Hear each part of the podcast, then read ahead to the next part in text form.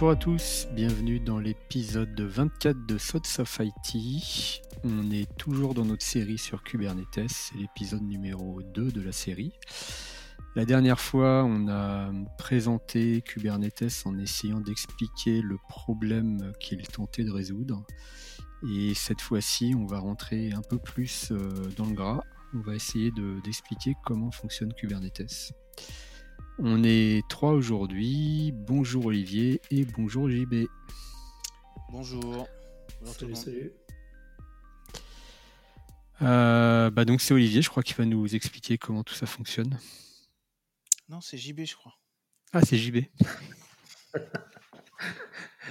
je renvoie la balle à qui alors? C'est sympa les mecs.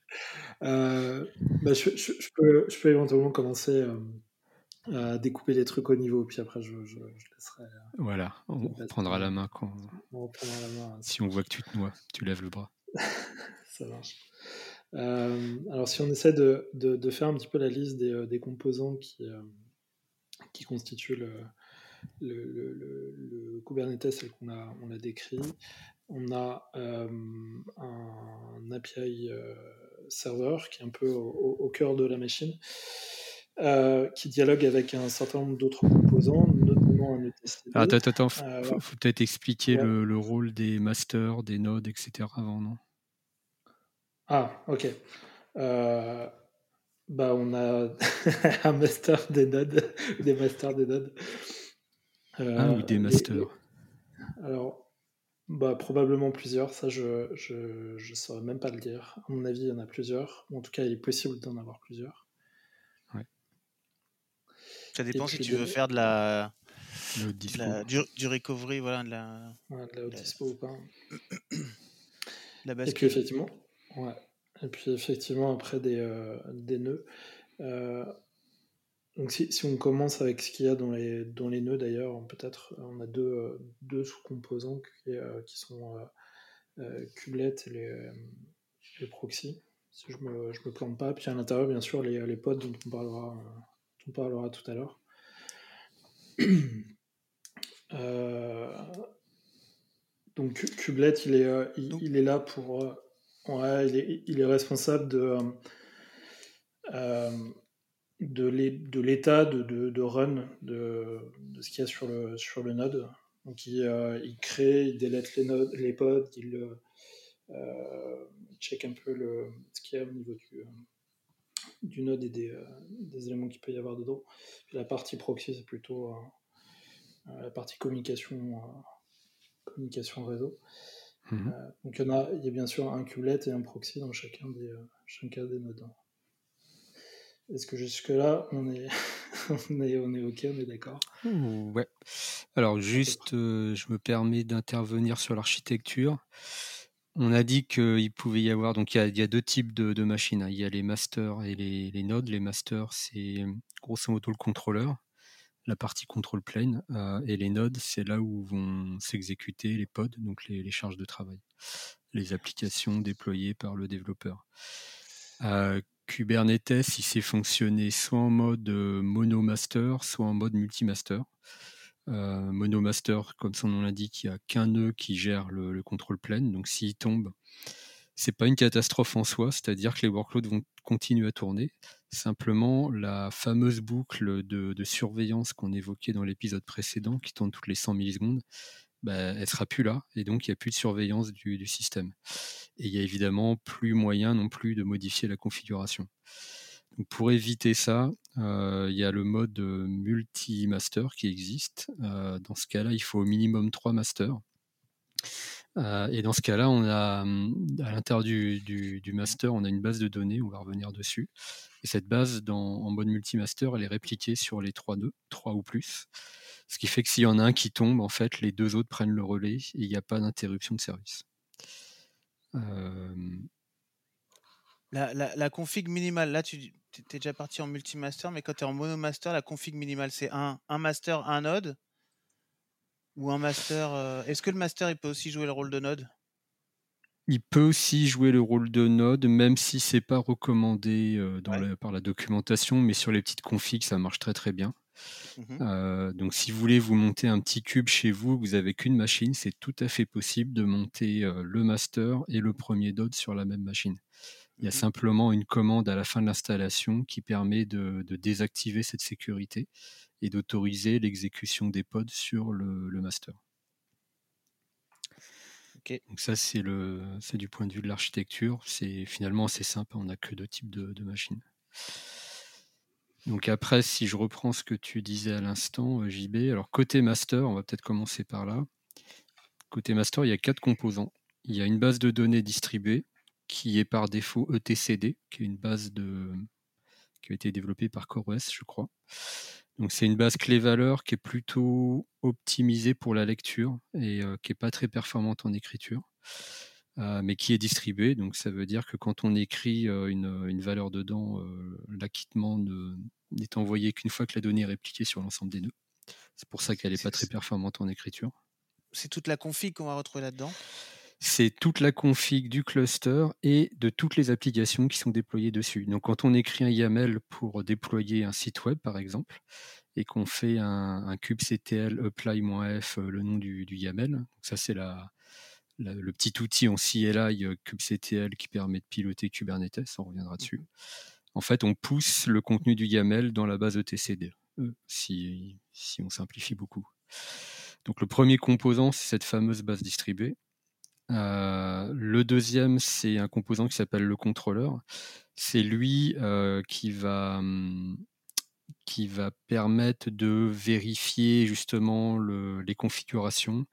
C'est lui qui va contrôler l'état dans lequel se trouvent euh, les différents nœuds à un instant T, les différents pods, les différentes applications, et qui va donc comparer ça à l'état souhaité toutes les 100 millisecondes. Et le dernier composant, c'est le scheduler. comme son nom l'indique, lui, il, va scheduler les workloads. Donc, outre le fait qu'il pilote cette fameuse boucle de, 100 millisecondes, son rôle, c'est quand on déploie une nouvelle application et qu'on a, mettons, 10 nœuds de travail, c'est lui qui va décider sur quel nœud est déployé tel ou tel workload. Et pour calculer ça, pour décider ça, en fait, il va s'appuyer sur un certain nombre d'indicateurs. Il y en a beaucoup, beaucoup. Mais les, les, plus évidents, ça va être par exemple la, mémoire disponible, le CPU disponible, euh, éventuellement le disque disponible. Et, donc, euh, quand on va déployer une appli, il va bah, par exemple choisir le nœud le, moins occupé et euh, pousser l'application dessus. Et on peut influer sur ce comportement au travers de, de ce qu'on appelle les, nodes affinity. Donc on peut dire, par exemple, je déploie 10 instances de mon site web, mais pour assurer de la haute disponibilité, j'ai plutôt pas intérêt à ce que tous les 10 instances soient sur les mêmes nœuds. Au même endroit. Mmh. Au même endroit. Et donc on lui dit juste, tu te débrouilles pour que ça soit sur des nœuds différents.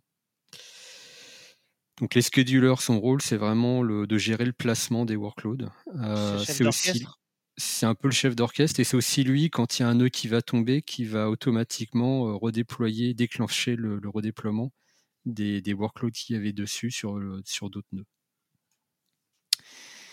Euh, et le dernier composant qu'on retrouve côté master, c'est l'API server. Je crois qu'on en avait un petit peu parlé lors de l'épisode précédent. Euh, bah lui, c'est comme son nom l'indique, tout simplement le, serveur d'API. Donc en fait, c'est avec lui qu'on dialogue quand on utilise kubectl. Et comment c'est les commandes, c'est lui qui prend en entrée les fichiers YAML et qui va les envoyer au, contrôleur. Euh, voilà, c'est vraiment l'interface euh, entre l'utilisateur et Kubernetes, mais aussi entre les nœuds et Kubernetes. Euh, donc côté nœud, comme tu le disais JB, le premier composant important, c'est le kubelet. C'est l'espèce d'agent Kubernetes en fait qui tourne dans les nœuds. Et ce kubelet, il dialogue avec le master au travers de l'API server. Et tout ça, c'est des pods. Tout ça, euh, alors, ETCD est déployé effectivement dans un pod. Le contrôleur est déployé. Tu me mets un doute là d'un seul coup. Je vais vérifier tout de suite.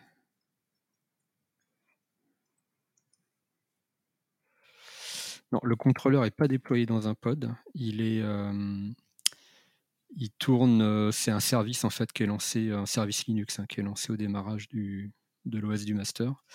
et le scheduler aussi. en revanche, côté, côté nœud, donc on a le kubelet et le kube proxy, c'est les deux seuls composants qu'il y a. le kubelet, il est démarré, pareil, c'est un service Linux. en revanche, le kube proxy, il tourne dans un pod. Mmh.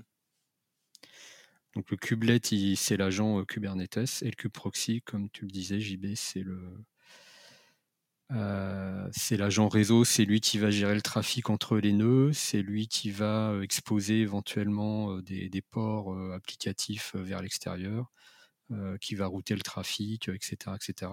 Puisqu'en quand une application est déployée, si on a par exemple une appli web et une base de données, il n'y a aucune garantie que le pod dans lequel se trouve l'appli web soit sur le même nœud que le pod dans lequel se trouve la base de données. Et donc, du point de vue réseau, il faut que le pod sur, lequel se trouve l'appli web puisse dialoguer avec sa base de données. Et lui, il n'a pas du tout conscience de la topologie du, cluster. Donc, en fait, c'est le rôle de kube proxy d'abstraire ça pour lui. Euh, et, en fait, l'appli web, elle tape simplement sur l'adresse IP, euh, elle se fout de savoir s'il est euh, sur la même machine ou pas. On a juste oublié de définir ce que c'était qu'un pod, en fait. Par contre, juste pour l'explication. Yes, un pod, c'est c'est grosso modo l'entité minimum dans, Kubernetes. C'est là-dedans qu'on va déployer des applications. Donc en fait, un pod, d'un point de vue Linux, Julien nous disait au, dernier épisode qu'en fait les conteneurs c'était des namespaces et des cgroups. Mmh un pod, c'est simplement un namespace du point de vue Linux.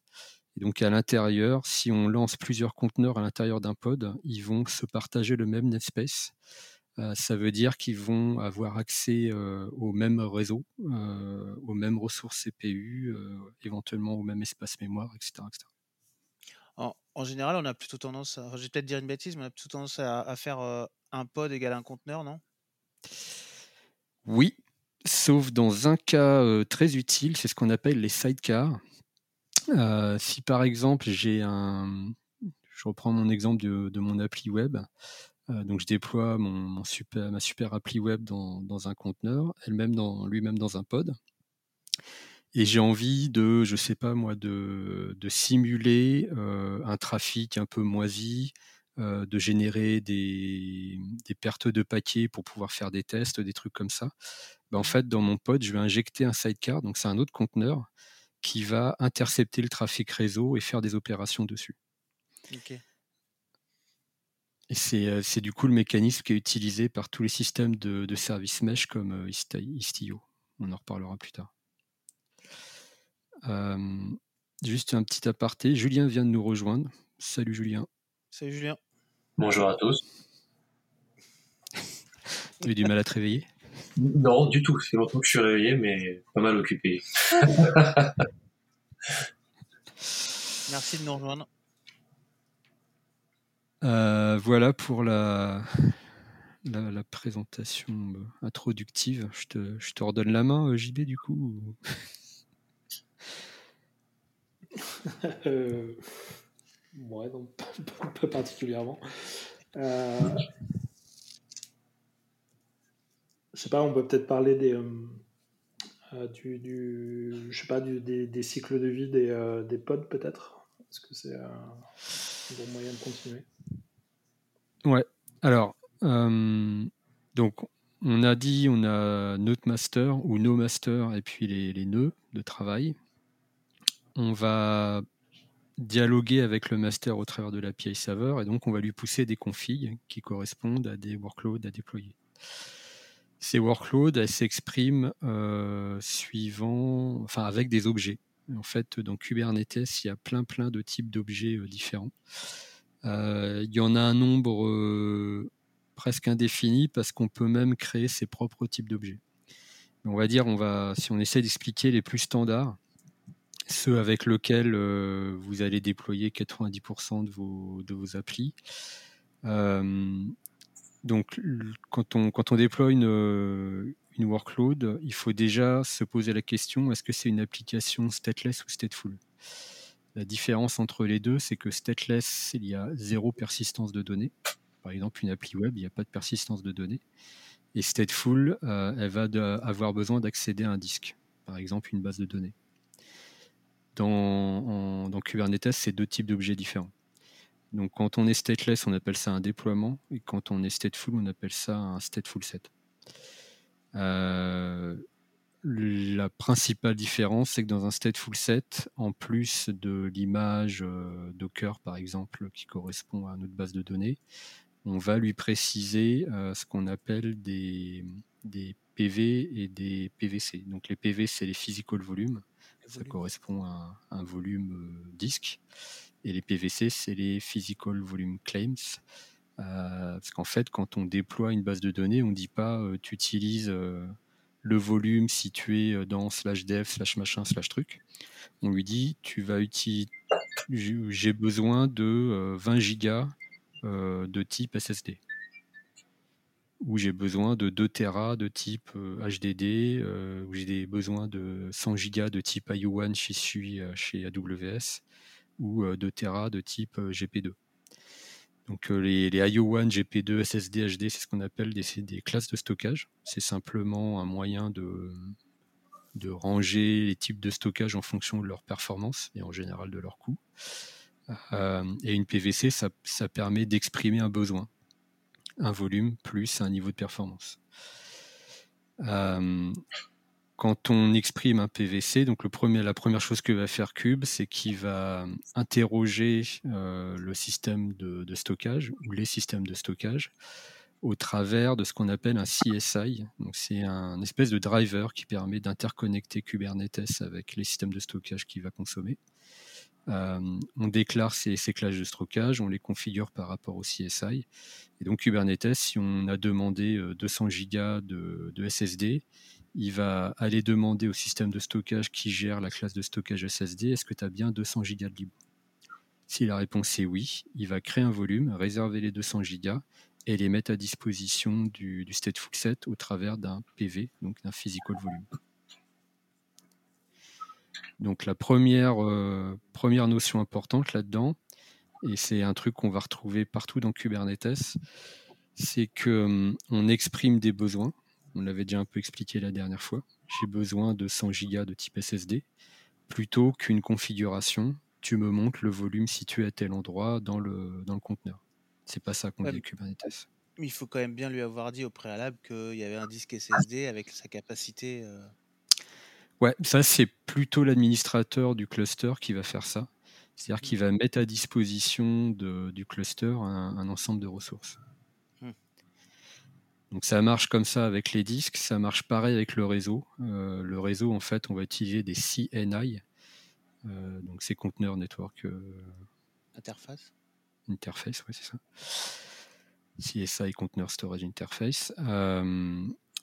les CNI vont nous permettre de nous interfacer avec soit du réseau purement logique, IP tables par exemple de Linux pour configurer des firewalls, soit des, systèmes physiques, des équipements Juniper, Cisco, peu importe.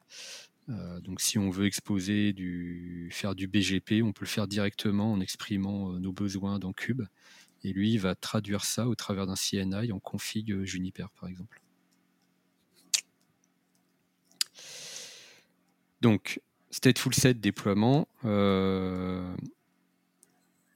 c'est les deux types d'objets qui nous permettent de décrire des, applications.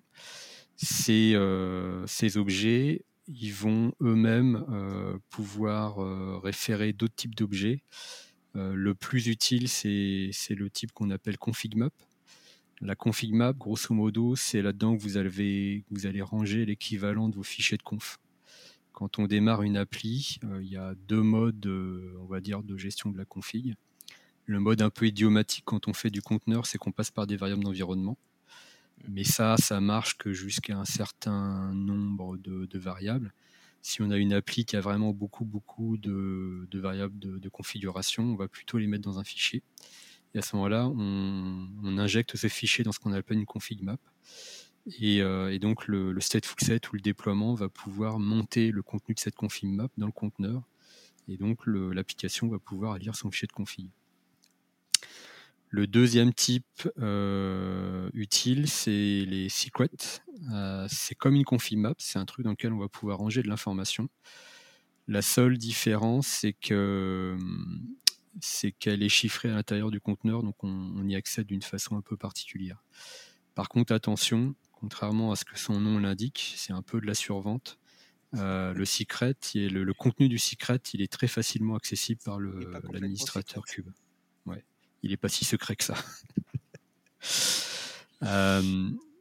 Donc, si on a vraiment des mots de passe hypersensibles ou des trucs comme ça, en fait, on va utiliser un, pareil, une interface qui permet de, s'adresser à des KMS, des Key Management Systems, euh, qui eux vont, assurer un chiffrement un peu plus, euh, un peu plus sérieux de la chose.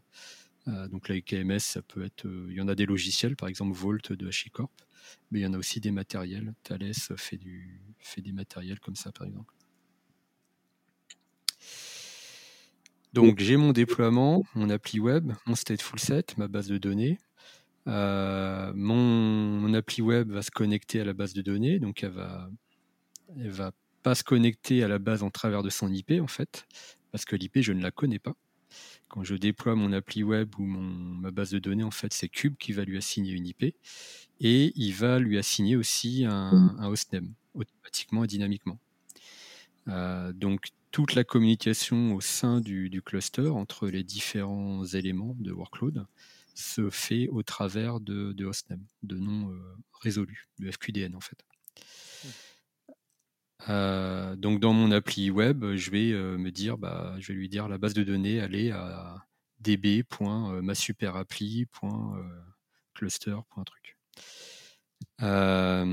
il va se connecter dessus. Et puis, si mon appli web a beaucoup de succès, je ne vais pas avoir qu'une instance, je vais en avoir deux, trois, quatre pour pouvoir gérer soit de haute dispo, soit de l'équilibrage de charge. Et donc, devant mon, appli web, je vais créer ce qu'on appelle un service. Donc, c'est aussi un type d'objet Kubernetes. Le service, c'est une vue très logique de la chose. C'est un espèce de load balancer logique, euh, très très bête, qui fait juste du round robin. Euh, donc lui, son, seul rôle, c'est de dire, bah voilà, le, port, euh, je sais pas, 80 de, de, mon appli web, je l'expose au niveau du service, et lui, il va router les requêtes sur le port 80 de chaque pod de mes n instances. Donc si j'ai trois instances, la première requête, va aller sur l'instance 1, la deuxième requête sur l'instance 2, la troisième requête sur l'instance 3. Il y a des moyens d'influer sur la stratégie d'équilibrage de, charge, mais par défaut, c'est du round robin. Pour l'instant. Euh, excuse-moi, Bastien, tu, parlais de, FQDN, et ça veut dire qu'il y, a un DNS quelque part qui, euh, gère ça Exactement, oui. Euh, il y, a un DNS interne qui est assuré par Core DNS par défaut. alors, j'ai dit la base de données c'est ETCD par défaut, le DNS c'est Core DNS par défaut, etc. Parce que tous ces composants-là, vous pouvez implémenter les vôtres si vous voulez. Donc la base de données, en fait, il est tout à fait possible d'utiliser autre chose que TCD, à condition de respecter l'interface. Et, pour le DNS, il est tout à fait possible d'utiliser autre chose que Core DNS, à condition de respecter l'interface. Et, par défaut, c'est un Core DNS. C'est dans le master. C'est le master qui le pilote. Par contre, les, les corps DNS, euh, je réfléchis. Non, s'ils sont déployés automatiquement sur les masters. Ils ne peuvent pas être déployés sur les, sur les deux. Et le corps DNS stocke sa config dans la base de TCD. TCD. Donc quand je déploie mon appli web, admettons qu'elle s'appelle euh, web ou front-end par exemple, euh, il va me créer un pod front-end tiré un, numéro euh, au hasard. C'est un, un, hash en fait. Euh, et automatiquement, ça va me créer un enregistrement dans le DNS front-end-A7BX3 par exemple, qui va pointer vers l'adresse IP que Kubernetes a assignée à ce pod-là. Pareil pour la deuxième instance, pareil pour la troisième instance. Et le service, il va lui-même avoir une adresse IP qui est sur un autre sous-réseau. Euh, et il va du coup s'appeler frontend.svc.cluster.local par exemple. Et ça va pointer vers l'adresse IP du service. Donc si je tape, si j'envoie une requête sur ce euh, frontend.svc.cluster.local, euh, il va rediriger le trafic vers la première instance. J'envoie une deuxième requête, il va rediriger le trafic vers la deuxième instance, et ainsi de suite. Sauf que là, on est toujours dans le cluster, c'est-à-dire que tout ce que je vous dis là, les adresses IP, les noms de domaine, etc., c'est pas visible de l'extérieur. Ils sont complètement privés. Hmm. C'est complètement privé. C'est sur les, réseaux, on va dire internes au cluster. Il y en a deux. Il y a le réseau de services qui est utilisé comme son nom l'indique par les services, et il y a le réseau, euh, on va dire, de pod qui est utilisé par les, déploiements, les stateful set, etc. Donc pour pouvoir euh, exposer maintenant mon super front-end sur Internet, j'ai besoin de deux autres composants. Euh, le premier, c'est ce qu'on appelle un ingress controller. Donc l'ingress controller, c'est un espèce de load balancer de niveau 7 qui travaille au niveau euh, applicatif, donc HTTP par exemple. et lui, il va être capable non seulement de rediriger www.monsupersiteweb.com vers le service frontend.svcs.cluster.local. Mais il peut aussi, en fonction de la route qu'on met derrière le, le www.monsupersiteweb.com, euh, il peut choisir de rediriger vers tel ou tel service. En fait, vous exprimez des règles de routage relativement euh, intelligentes qui permettent de, gérer finement le routage en fait, du, du trafic. Cet ingress controller, euh, il a lui aussi une adresse IP, mais cette fois qui en général est une adresse IP visible sur le réseau physique. et pour pouvoir y accéder, soit on a accès à ce réseau physique du, cluster, ce qui n'est pas souvent le cas, soit sinon on passe par le dernier type d'objet utile qui s'appelle le load balancer. Et le load balancer, lui, c'est vraiment un load balancer de niveau 3. donc c'est un c'est lui qui va gérer le, trafic IP entrant et sortant. Et lui, il va gérer typiquement les adresses IP publiques de votre cluster. donc c'est sur lui que va arriver le trafic de www.monsupersiteweb.com il va le router vers l'ingress controller qui lui-même va le router vers les services qui eux-mêmes vont le router vers les end déploiements. Ce load balancer, il est intimement lié à votre infrastructure réseau. Euh, donc il peut, euh, il peut piloter des équipements physiques. Je, citais Juniper ou Cisco tout à l'heure. Sur des petits déploiements, si vous voulez en déployer un chez vous, euh, il peut être purement logiciel. Euh, et donc, il va, soit on va lui affecter des adresses IP publiques, soit on va lui donner un ou plusieurs AS, il va gérer toute la couche BGP lui-même. Et donc, euh, gérer les, adresses IP publiques euh, d'Internet exposées.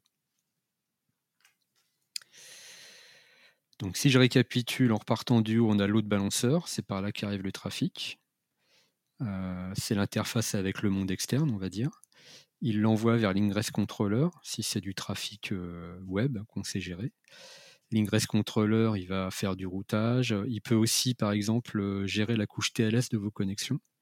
Euh, donc, si typiquement vous voulez faire du HTTPS sur votre super site web, euh, c'est pas dans le, déploiement au niveau de votre front-end que vous allez gérer le certificat. En fait, c'est l'ingress controller qui va ajouter la couche SSL.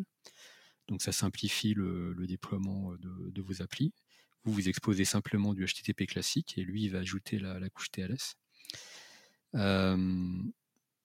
il va donc recevoir ce trafic, faire le routage, il l'envoie vers les services, qu'il l'envoie vers le déploiement ou, les, ou, là où les instances de votre front-end, qui lui-même va éventuellement taper sur la base de données s'il a besoin, qui est décrite par un stateful set. Est-ce que c'est à peu près clair? Euh, euh, juste une question, j'avoue que je, le découvre un peu, mais cette partie-là, je l'avais loupé. Quand tu dis qu'il gère la partie SSL pour, euh, pour toi, mais tu es quand même obligé. Enfin, il y a la partie certificat, donc il faut que la partie certificat corresponde à ton, à ton, à ton site web. Donc, euh, ouais. tu, tu déplaces juste la gestion, en fait. Elle n'est pas gérée au niveau de tes serveurs, elle est déplacée sur, sur ce service. C'est ça, elle est centralisée au niveau de l'ingress controller. Euh, donc les, les ingress controllers, il y, en a, il y en a des tonnes. Ça peut être aussi du, matériel. Hein. Tu peux piloter du F5 par exemple, ou du logiciel. Dans les logiciels, moi, il y en a un que j'aime bien, c'est Trafic. C'est un logiciel français, open source. et, Trafic, par exemple, il sait gérer deux types de certificats, les classiques que vous allez acheter chez Komodo, Star TLS, etc. etc. mais il sait aussi aller chercher du Let's Encrypt. Et dans ces cas-là, le gros avantage, c'est qu'il gère le, renewal tout seul. Donc un, certificat Let's Encrypt, il a une durée de vie de... Un an Je sais plus. Non, c'est 30 ou 60 jours. Je crois que c'est 60 jours crois que c'est deux. Euh, ouais, donc en fait, c'est juste. Euh, c'est juste. C'est le. C'est un reverse proxy, en fait. C'est ça, c'est un reverse proxy euh, qui, voilà, qui ajoute des, des fonctions comme le, TLS. Et puis éventuellement plein d'autres trucs. ajouter de l'authentification. Enfin, après, ça dépend des ingress controllers qu'on utilise, mais il y en a des plus ou moins évolués, il y en a des plus ou moins orientés API Gateway ou euh, sites euh, classiques. Euh, il y en a qui vont savoir gérer que du HTTP, il y en a qui vont savoir gérer d'autres types de, protocoles applicatifs. Donc là, après, vous, vous, choisissez. Mais quelle que soit l'implémentation qu'il y a derrière, la configuration se fera toujours au travers d'un objet de type ingress controller dans, dans Cube.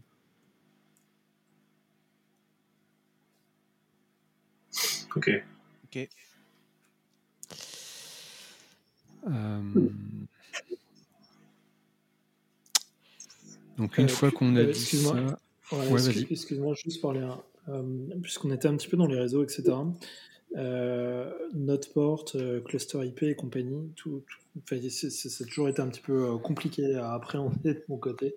Donc ça, là, on est dans le monde du, service tel que tu le décrivais tout à l'heure, c'est ça? En fait, quand on déploie un service ou même un pod, hein, parce que tu peux aussi exposer directement, si, si tu es totalement inconscient, tu peux exposer directement l'IP de ton pod euh, sur le réseau physique. Je dis es inconscient, mais en fait, euh, il peut y avoir des raisons valables pour faire ça. Euh, en fait, quand on, quand déploie, que ce soit un service ou un, pod, on, on expose des ports. Euh, on ne choisit pas d'adresse IP, comme je disais tout à l'heure, c'est Kubernetes qui va nous assigner une IP, mais on expose des ports. Par défaut, le port il va être exposé sur le réseau interne de Kubernetes et donc il n'est pas visible de l'extérieur. Euh, si on veut le rendre visible depuis l'IP du nœud sur lequel il va être déployé, par exemple, à ce moment-là, on peut faire un node port. Euh, et donc, euh, il, va, il va exposer, si c'est le port 80 par exemple, il va ouvrir le port 80 sur l'adresse IP euh, du nœud sur lequel va, va être déployé le, site web. Ça, c'est pas super pratique parce que par défaut, on ne sait pas sur quel nœud va atterrir le, déploiement. Donc, il y a un autre type de, d'exposition qui est plus facile, qui s'appelle le cluster IP, je crois. Euh, et à ce moment-là, en fait, euh, il expose euh, ça sur une, une, IP virtuelle qui est accessible depuis n'importe quel nœud. Donc c'est une IP virtuelle qui est gérée par l'ensemble des nœuds, master et, worker. Et donc on a la garantie que quel que soit le nœud sur lequel se trouve le déploiement et quel que soit l'état du nœud, s'il y a un nœud qui est tombé par exemple dans le cluster, on aura toujours accès à cette IP. Mais le moyen idiomatique de gérer les choses, c'est plutôt d'exposer le port euh, donc de, son pod au travers d'un service et d'accéder à ce service au travers d'un ingress controller directement d'un load balancer euh, et de passer par un load balancer. Le load balancer, lui, à un moment, il a forcément une IP physique, euh, une ou plusieurs IP physiques, enfin physiques entre guillemets. donc soit des IP publiques si, si, on expose du trafic sur Internet, soit des IP privées si on est sur un cluster, sur un réseau privé. Super, euh, c'est clair. Euh, qu'est-ce qu'on peut dire d'autre? Bah, Déjà, euh, donc là on a, on a, présenté la théorie des différents composants derrière. Ce qu'il faut bien comprendre, c'est que tout ça, ça s'exprime justement dans, dans les fameux fichiers YAML.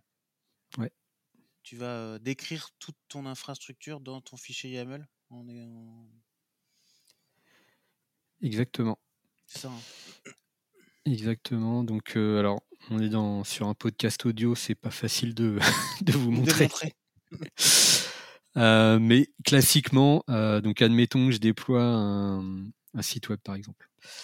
la première chose que je vais faire, c'est créer ce qu'on appelle un namespace. Alors le thème est un peu confusant parce qu'on a parlé des namespaces Linux.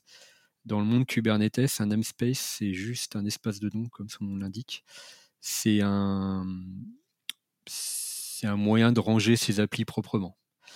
On va dire ça comme ça. Euh, donc je vais, je vais créer un namespace qui s'appelle, euh, j'en sais rien moi, site euh, compagnie 1, dans lequel je vais mettre mes instances. Sons of IT, si tu veux, dans lequel je vais mettre le site web de Sons of IT, la base de données de Sons of IT, etc. ce namespace, attention, par défaut, il permet d'isoler les, pods, les déploiements, etc. dans un endroit, on va dire, bien rangé. Par contre, il n'apporte aucune sécurité, c'est-à-dire que le trafic réseau n'est pas ségrégué entre les namespaces. Un pod depuis le namespace A peut accéder au pod du namespace B sans aucun problème, par défaut. Après, ce qu'on va appliquer si on veut ajouter un peu de sécurité, ce qu'on appelle des network policy. Et là, on peut dire, bah, en fait, j'autorise le trafic qu'à l'intérieur de mon namespace. Et puis, entre tel namespace et tel namespace, j'autorise uniquement tel type de trafic. Donc première chose, on crée un namespace pour mettre euh, ces, déploiements stateful set dedans. Donc ça, c'est un objet de type euh, namespace. Euh, le deuxième objet qu'on va avoir l'habitude de faire, c'est par exemple donc un déploiement. si, si, si, on veut déployer le front-end, ce déploiement, on va lui dire tu le mets dans le namespace Sons of IT, tu l'appelles front-end, et ensuite on va spécifier le, type de workload qu'on va à l'intérieur. Donc ça va être une image Docker par exemple. Donc on va lui donner l'URL du, du registry où est stockée l'image avec le numéro de version de l'image. on va éventuellement lui passer des variables d'environnement si elle, a besoin de ça pour se configurer correctement. On va indiquer quel port expose cette application, 80 par exemple. et puis c'est à peu près tout. On va aussi lui indiquer le nombre de réplicas qu'on veut. Par défaut, c'est 1. Mais si on veut qu'il y ait trois instances de, mon front-end, je mets un réplica à 3. Euh, c'est les infos, on va dire, minimum dont, Cube a besoin. Avec ça, il va pouvoir déployer euh, un ou une ou plusieurs instances sur des nœuds que vous ne choisissez pas. Si vous voulez avoir la garantie que les trois instances sont sur des nœuds différents, à ce, moment-là, il faut ajouter des affinités ou des anti-affinités dans, cet objet déploiement. Donc ça s'exprime suivant une grammaire qui est très bien expliquée sur la doc de, Kubernetes. c'est relativement simple. il y a un mécanisme de tag aussi qui est assez sympa, c'est-à-dire que vous pouvez ajouter des tags à vos, à vos nœuds, par exemple. dire, bah, je sais pas, le nœud 1, 2, 3, je vais les utiliser plutôt pour tel client et le nœud 3, 4, 5 plutôt pour tel client. Et ensuite, dans les affinités, on peut dire ben, il faut que tu te déploies sur un nœud qui a le tag client. Donc c'est un système simple mais assez efficace pour pouvoir gérer les, affinités. donc j'ai décrit mon, déploiement. il a l'image Docker, il a l'URL du, du registry euh, qui pointe vers l'image Docker dont j'ai besoin. Quand je pousse ça, euh, la première chose qu'il va faire, c'est qu'il va donc euh, le scheduler va choisir un nœud en fonction du taux d'occupation des différents nœuds. Je ne l'ai pas dit, mais dans mon, dans mon fichier YAML aussi, je peux, c'est pas obligatoire, mais je peux dire bah, pour tourner mon appli, elle a besoin de 50% d'un cœur CPU et de 200 mégas de RAM.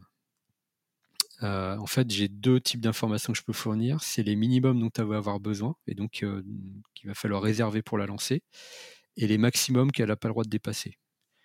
Euh, je te devance, Julien, ça c'est utile pour les applis Java.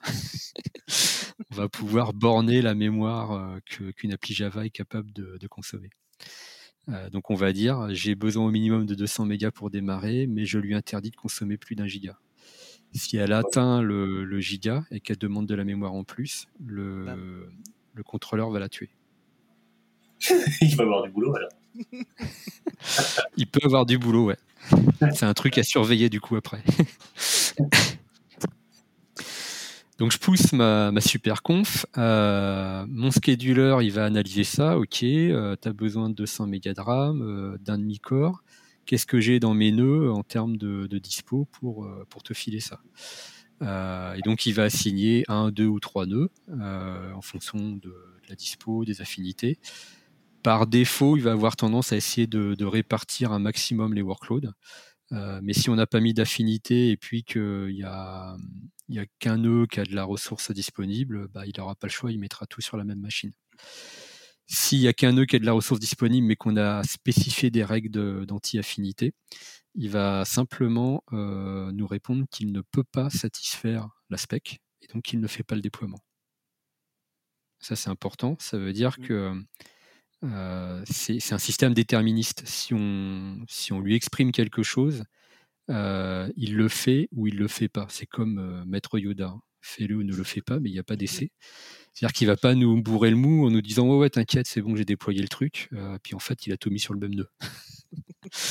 non il va nous dire bah non je suis désolé il n'y a pas assez de ressources dispo. donc donc voilà scheduler est choisi. Euh, il, choisit par exemple trois nœuds, et, là, il va s'adresser aux kubelets, il va leur dire, bon voilà, tu as, trois pods à déployer. La première chose que vont faire les pods, c'est créer euh, le namespace cette fois au sens Linux du terme. Namespace, c'est groupe, il va piloter euh, runc pour créer le conteneur. Et donc là, il va aller chercher l'image en fonction de l'URL qu'on lui a donné, et puis il va la lancer dans le conteneur avec toutes les variables d'environnement qu'on lui a passées, il va ouvrir les ports qu'on lui a demandé d'ouvrir, etc..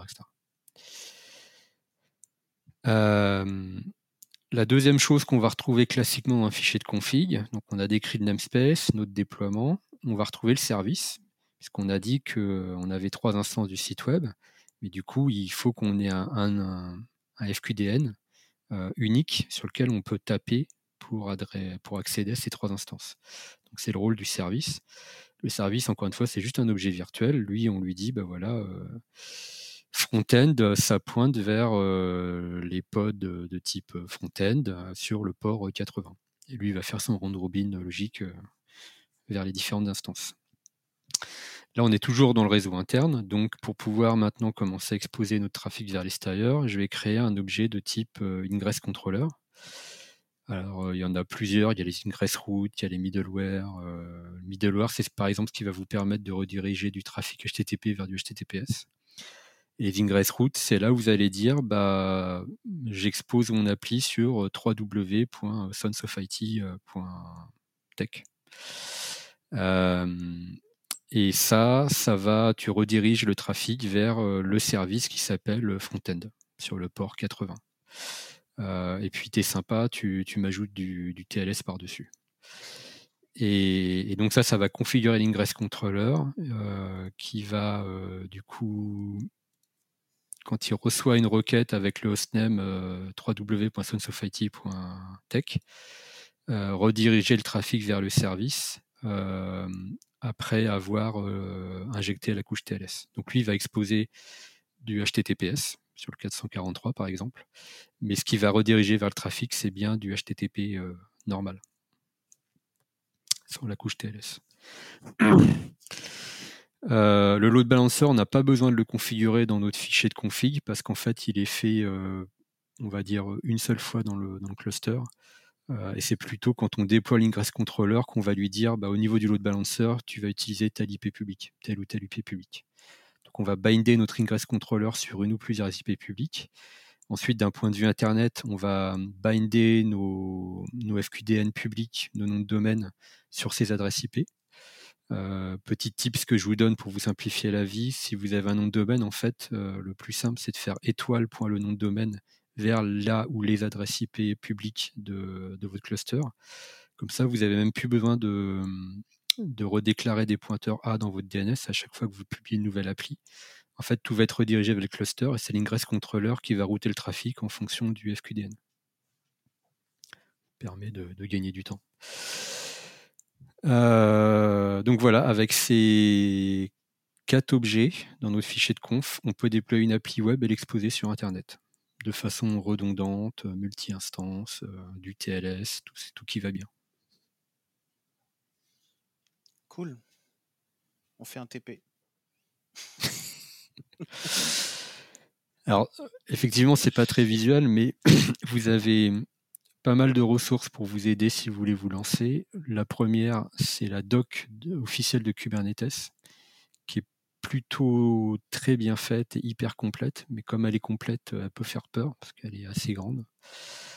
Euh, à côté de ça, il y a plein de tutoriaux. Euh, il suffit de taper euh, déploiement Kubernetes dans Google, vous allez en avoir une tripotée. Mm. Euh, il y a plein de vidéos YouTube, de mecs qui vous expliquent comment faire, etc. Quand vous écrivez votre fichier YAML, euh, si vous faites ça dans un IDE type euh, VS Code ou IntelliJ, il y a aussi des plugins qui vous permettent de, générer les templates presque automatiquement. plutôt que de se taper tout le YAML à la main, on tape déploiement, autocomplétion et bouffe, il va créer tout le squelette du déploiement. Il n'y a plus qu'à remplir les trous. On tape service, boum, il crée le squelette du service, il n'y a plus qu'à remplir les trous. Euh, ça devient assez facile. Et donc après, toute la, toute la beauté du truc, c'est quand on sauvegarde notre fichier YAML. Et puis euh, on, peut, on cracher euh, tous les nœuds et il va les reconstruire. Ouais, donc on, a écrit notre fichier YAML, on sauvegarde et pour le déployer, on, va donc faire un kubectl apply F pour dire que c'est un fichier qu'on lui passe en paramètre, le, chemin vers le fichier. Et kubectl, il va simplement uploader le contenu du fichier vers l'API server. Et à l'API server, euh, on l'avait expliqué dans l'épisode précédent, la seule chose qu'il va faire à ce moment-là, c'est vérifier que la syntaxe est correcte. Et si la réponse est oui, il va répondre à kubectl, OK, je prends. Donc QCPTL va vous dire OK, il va vous indiquer du coup les, types d'objets euh, qu'il a interprétés. Euh, mais à, ce, à cette étape-là du déploiement, vous n'avez pas de garantie euh, que le déploiement va aller au bout. Il va simplement vous dire c'est bon, j'ai compris, je vais créer les objets. Ensuite, il va créer les objets. le scheduler va faire son boulot. Il va essayer de, trouver des nœuds avec les bonnes ressources disponibles. Et si là, justement, euh, bah, en fonction des règles d'affinité ou de ressources euh, minimum qu'on a spécifiées, euh, il ne trouve pas les bons nœuds, ça va s'arrêter là. Et en fait, il ne il va pas vous informer, c'est à vous d'aller chercher l'info. Vous allez faire un kubectl get PO, par exemple, pour pod, pour voir si les, les, pods ont été déployés ou pas. Donc, dans mon exemple, j'ai dit que j'avais un réplica de, de 3, un réplica 7 à 3 je voulais trois instances de mon front-end. Si je fais un get PO et que je vois qu'il n'y en a qu'un qui est démarré et les deux autres en erreur, je peux faire un, kubectl describe sur le, pod qui est en erreur et euh, j'aurai la raison pour laquelle le, déploiement s'est pas fait. Qui va vous dire soit j'ai, n'ai pas la ressource dispo, soit je sais pas, j'arrive pas à aller chercher l'image Docker, le, je sais pas, le, port est déjà pris si on essaie d'exposer le port sur un nœud physique par exemple. C'est pour ça qu'il ne faut pas le faire. Il peut y avoir plein plein de raisons. Mais, mais il vous donnera l'explication quoi qu'il arrive. Si tout se passe bien, il va déployer ces trois instances et ensuite il va les monitorer. Donc s'il y en a une qui tombe, soit parce que l'appli est, moisie et qu'elle a planté, soit parce qu'elle est écrite en Java et que du coup il a essayé d'aller consommer 2 Go de RAM et qu'on a mis une limite à 1 Go, euh, le contrôleur va tuer le pod, donc il va killer l'appli, hein, euh, c'est un kill moins 9, euh, et il va la relancer. Et si elle se remet à consommer la mémoire, il va la rekiller. Et puis il va la relancer. Et puis il va la rekiller. Alors au bout d'un moment, en fait, il y a un algo pour éviter que ça, que soit une histoire sans fin. Au bout d'un moment, en fait, il va attendre de plus en plus longtemps entre le moment où il a kill et le moment où il la relance. Mais du coup, comme c'est un système qui s'auto-entretient, il faut quand même le surveiller un peu parce qu'on a l'impression, du point de vue utilisateur, que tout se passe bien, que tout fonctionne. Mais si ça se trouve, l'appli, elle a redémarré 4000 fois dans la journée. Et l'utilisateur s'en rend pas compte parce que, le cluster le fait de façon transparente. Donc le, rôle de l'admin cube ou même du, développeur qui a, déployé son appli, c'est de temps en temps quand même aller checker les logs de cube pour voir s'il n'y a pas des trucs qui flappent un peu, qui, crachent, etc.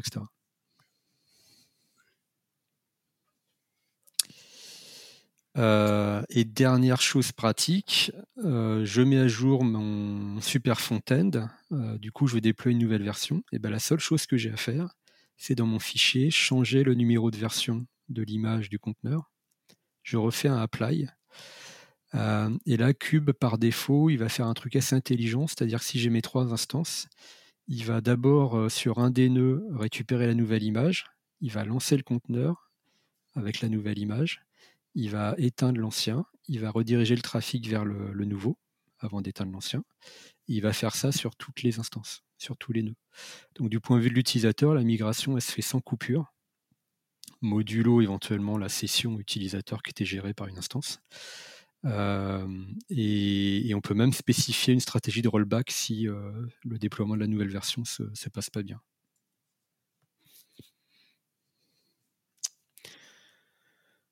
Donc une fois que c'est en place, bah, la, gestion du cycle de vie et des mises à jour applicatives, dont on a beaucoup parlé dans l'épisode précédent, elle devient euh, enfantine. C'est magique. Ça paraît simple comme ça. c'est simple. en fait, c'est simple quand tu quand as euh, un besoin simple. Là, déployer juste une petite appli web, euh, ça peut paraître, peut être assez simple, mais quand tu commences à avoir une grosse infra avec beaucoup de beaucoup de workload, là, ça commence à être déjà, j'imagine, un peu plus, euh, un peu plus, euh, un peu plus se gratter la tête, j'imagine, non? Ouais, en fait, les les difficultés arrivent effectivement plutôt sur les, les, très très gros clusters, les très gros déploiements. Sur les, grosses charges de travail, déjà, euh, on, va, spécifier les ressources réservées, maximum, etc. On va faire l'effort de le faire parce que si on est sur un, chez un, cloud provider public, ça peut vite coûter cher.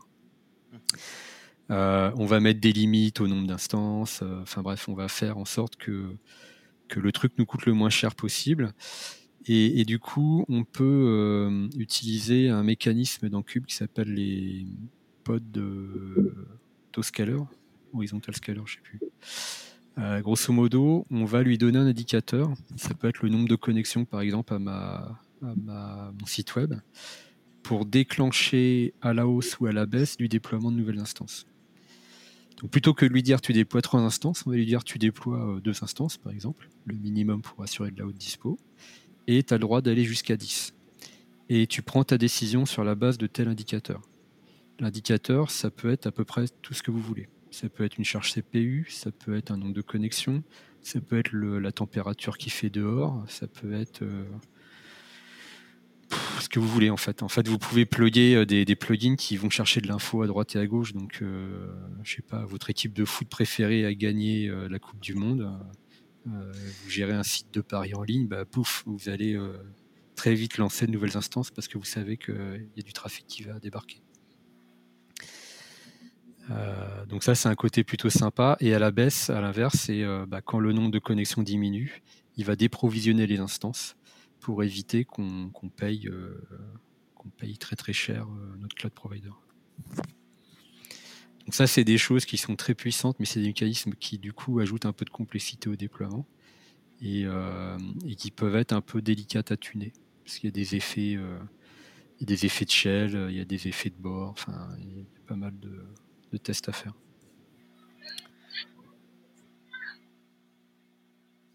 Et donc, tu déploies une autre infra pour faire tes tests Côté. Tu peux déployer une autre infra, tu peux. Tester ton euh, infra. Ouais, alors après, sur les. Si on reste juste côté applicatif utilisateur, euh, en général, on a souvent une infra de prod euh, qui, est mm. utilisée par nos, nos users finaux. Mmh. Euh, on a une infra de, staging, par exemple, euh, pour faire des tests, euh, etc. On a éventuellement une infra de pré-prod pour faire de la, qualification dessus.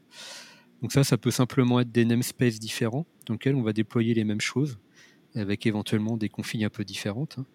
Hein. mais c'est très facile dans, dans, Cube, au sein du même cluster, de déployer trois types d'environnements différents, par exemple, avec des droits d'accès différents. Est-ce que c'est vraiment une bonne idée d'avoir d'avoir tous ces environnements dans, le même environnement Kubernetes c'est pas dans des environnements séparés. Et par ça, j'entends, j'entends pas simplement des pods différents aujourd'hui, j'entends vraiment d'un point, de vue logique quelque chose de complètement, différent. Justement, pour éviter, quand tu bosses sur la, le staging, la pré-prod, tu fais tes tests et monter en charge de quoi que ce soit, de manière à éviter ces effets moi, j'y vois pas forcément de gros risques en sachant que si vraiment tu as peur, par exemple, qu'une appli euh, bouffe euh, tout ton CPU sur tes nœuds, euh, bah, tu peux à ce moment-là, avec les systèmes d'affinité, dédier certains nœuds à ta, ta pré-prod ou à ton environnement de test.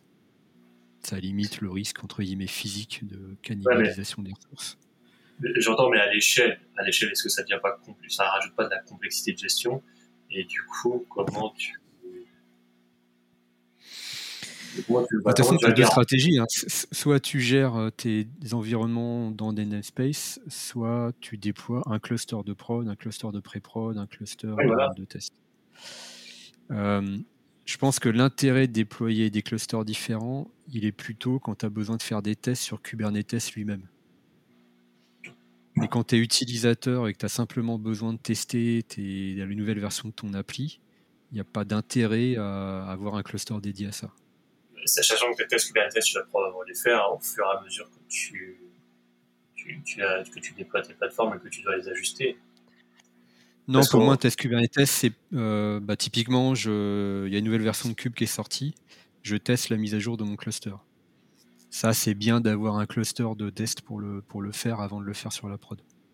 Je, je plus toutes les options dont on parlait, que tu disais qui étaient possibles y à un moment donné, tu vas vouloir les tester par rapport à tes applications et tu as, probablement un certain nombre d'options.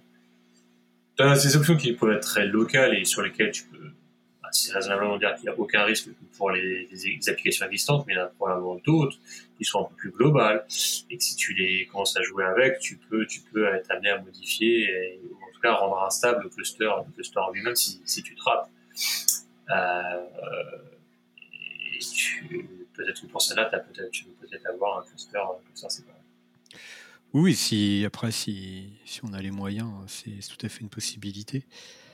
Euh, mon expérience euh, très modeste, euh, si je la partage, c'est que moi, j'ai jamais ressenti ce, besoin-là sur tous les clusters que j'ai eu l'occasion de déployer pour des, clients dans le passé. Euh, tout le monde utilisait le même cluster, mais effectivement avec des namespaces différents pour séparer les types d'environnements. Parce que le besoin, c'était de, gérer des environnements pour les applications, pas des environnements différents pour Kubernetes. Et avant de faire tomber un cluster cube, faut quand même sacrément y aller. C'est d'une façon générale, une fois que le truc est correctement déployé, il est très très robuste. Il y a un truc qui va avoir tendance à, a commencé à, être pénible à très grande échelle, c'est la partie DNS. Euh, Core DNS, c'est le, maillon faible un peu du, système. Mais là, je parle de clusters qui ont 10, 20 000 nœuds. C'est quand même pas non plus euh, le cluster de monsieur tout le monde. Euh, quand on commence à avoir des centaines de milliers de déploiements, voire des millions au sein du même cluster, Core DNS, en fait, il gère pas bien les, fortes charges. Et donc, il faut, dans ce cas-là, il faut juste basculer sur un autre système de gestion DNS.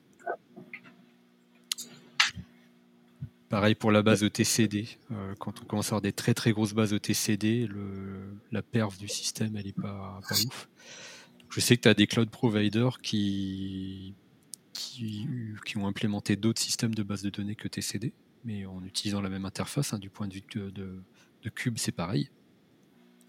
Euh, donc aujourd'hui, si, vous faites de l'EKS ou du GKE chez, chez Google AWS, derrière, c'est ni du Core DNS ni du, de l'ETCD. C'est le système DNS du cloud provider et en général une base de données euh, clé-valeur du cloud provider. Et moyen modulo ces, ces deux, composants-là. Le reste, c'est plutôt très très rare que le, système s'envoie en l'air. Tu nous as parlé tout à l'heure des, limites, en, tout cas des, limites et des, requests sur les ressources. Tu nous as parlé aussi rapidement un petit peu des, des network policies aussi, en tout cas tu l'as évoqué. On a, euh, je crois, aussi des, euh, des euh, pod security policies et puis, et puis une notion de airbag, c'est ça? Enfin, on est plutôt sur du, du role-based pour la, gestion des accès. Yes. Donc les, les airbags, c'est tout simplement le moyen d'exprimer des, droits essentiellement pour les utilisateurs.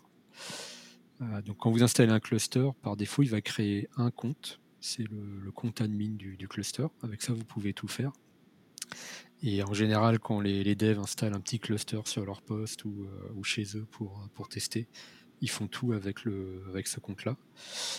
Euh, un compte cube, par défaut, c'est bindé par un système de, des clés publiques, clés privées. donc, elle va être générée à l'installation du cluster. Il faut juste savoir que la durée de vie, euh, c'est un certificat qui est émis hein, euh, par, une autorité de certification qui est, gérée par le cluster. Il faut juste savoir que ce certificat a une durée de vie d'un an. Euh, donc si à chaque fois que vous mettez à jour votre cluster, il va renouveler le certificat. Mais si pendant un an, vous ne faites pas de mise à jour de votre cluster, un matin, vous allez essayer de vous connecter ou d'envoyer une, commande kubectl, il va vous dire Authentication denied. Donc là, c'est pas très grave. En fait, il faut aller sur le, cluster et renouveler le certificat. Petit aparté.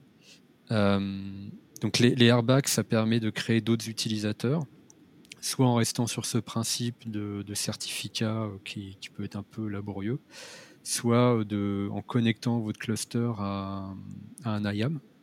Euh, et à ce moment-là, en fait, il va, s'interfacer avec l'IAM pour, gérer les comptes. Euh, et ensuite, on peut exprimer des, euh, comme son nom l'indique, airbag, role-based access control, des, policies qui vont dire bah, tel utilisateur, il a accès à tel namespace sur tel type d'action, et puis euh, ou à tel type d'objet pour tel type d'action, etc. les pod security policy, c'est déprécié ça a été ou ça va être retiré dans la version A25 définitivement. Et ça, euh, servait à quoi? À, éviter que le pod euh, aille plus loin ou euh, des, des, élévations de privilèges ou des choses comme ça. Exactement. en fait, c'est donc c'est remplacé par les pods de security admission. ça, ça permet simplement de définir le type de privilège au sens euh, namespace et groupe Linux cette fois euh, que le conteneur va avoir. Euh, donc c'est là où on va lui dire, j'en sais rien moi, tu... Bah, dans, le pod que je déploie, ça peut arriver par exemple sur des chaînes de, de CI/CD. On fait ce qu'on appelle du Docker, du D&D, Docker dans du code Docker. Donc dans mon pod, je vais avoir besoin de lancer d'autres Docker parce que ma chaîne de, build fonctionne comme ça. Bah, à ce moment-là, il faut privilégier mon, pod, il faut lui donner des, droits supplémentaires pour qu'il puisse lui-même créer des, namespaces et des C-groupes Linux.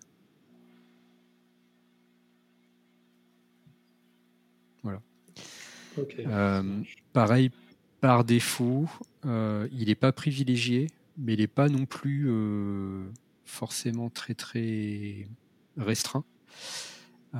Donc, si on veut faire les choses correctement d'un point de vue sécu, il faut exprimer des, des pods security admission avec des, droits minimums ou définir une politique globale au niveau du cluster.